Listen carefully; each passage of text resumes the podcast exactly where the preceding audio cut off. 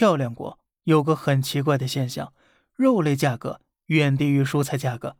买一根黄瓜的钱呢，能买一斤半猪肉了；一只五斤多的烤鸡只要四点九九美元，一斤小青菜呀也是这个价格。很多人鼓吹了，这是漂亮国科技发达。但今儿呢，咱就揭露这背后触目惊心的真相。漂亮国的鸡舍纯黑，任何光都照不进去。里面的小鸡呢，误以为是黑夜，活动量减少，从而呢能够多长肉。为了避免相互斗争，养殖场还会剪掉小鸡的尖嘴。牛呢也是这样的，它们被关在狭小的空间里面，无法转身移动，只能像肉球一样瘫在地上，不断进食排泄，进食排泄。而这些看起来似乎也没什么，工厂赚了钱，还给平民提供廉价肉，对双方都有利。但是资本真的如此好心吗？为了让牲畜多长肉，而且要长得快不生病，养殖场会大量使用瘦肉精、激素、抗生素。为了降低养殖成本，他们还会给只吃草料的牛喂食玉米。而这样一来，让牛的胃中不再分泌帮助消化草料的肠道菌，而是滋生大量的特殊的大肠杆菌。最后啊，牛胃中往往全是脓水，而且呢，会对人体造成很大危害。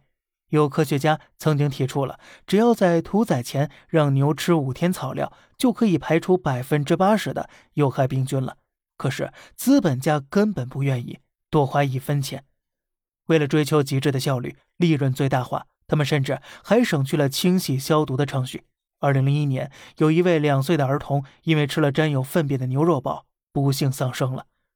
而真正恐怖的是啊，没人能为这些不幸主持公道。小布什执政期间，美国的农业部长一直由牛肉业派驻华盛顿的主要政客担任，而美国食品及药品管理局某一届局长啊，曾是全国食品加工工业协会副会长。资本集团的掌控下，农业部食品局形同虚设了。食品公司啊，不仅有权不贴标签、不说明场地、不公布产品信息参数，另外还有法规规定，即使食品公司的食品多次检测出病菌，农业部也没有权利以食品污染问题为由要求停产。反过来啊，在一些农业发达州，刊登工业化食品生产过程或者饲养场照片被列为了违法行为。甚至还有十三个州实施食品诋毁法案，普通人连批评食品公司的食品安全都可能会以诽谤罪被起诉。知名脱口秀主持人温弗利就曾因此被起诉六年，支付了一百万美元诉讼费用。但是，你以为这样就结束了吗？为了利润最大化，他们连养殖户也不会放过的。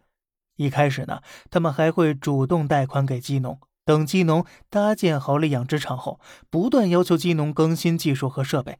鸡农辛苦一整年赚的钱呢，全部被榨干，甚至越欠越多，沦为工具。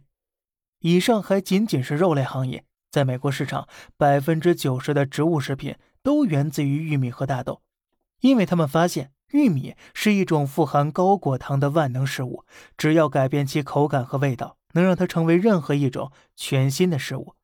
通过研发这些食物啊，市场上出现大量的廉价糖果、零食、汽水、食品。由于大量的耕地被用来种植玉米和大豆了，导致美国蔬菜价格一路走高。许多工薪家庭啊，只能依靠快餐和零食满足日常饮食。而长期食用带有激素的肉类、高糖甜食，导致很多人过度肥胖，从而感染了各种疾病。根据美国社区健康调查会数据显示，美国接近三分之二的家庭都患有糖尿病，而且不少儿童因为父母的关系患有糖尿病。更可怕的是啊，在美国，由于私有化医疗体系，一旦生病就要支付高额的医药费用，让普通工薪家庭随时面临破产风险。而破产后为了维持生计啊，只能继续吃廉价快餐，形成了一个越穷越胖、越胖越穷的恶性循环。或许有人会说呀，穷人应该感谢资本，让他们得以生存。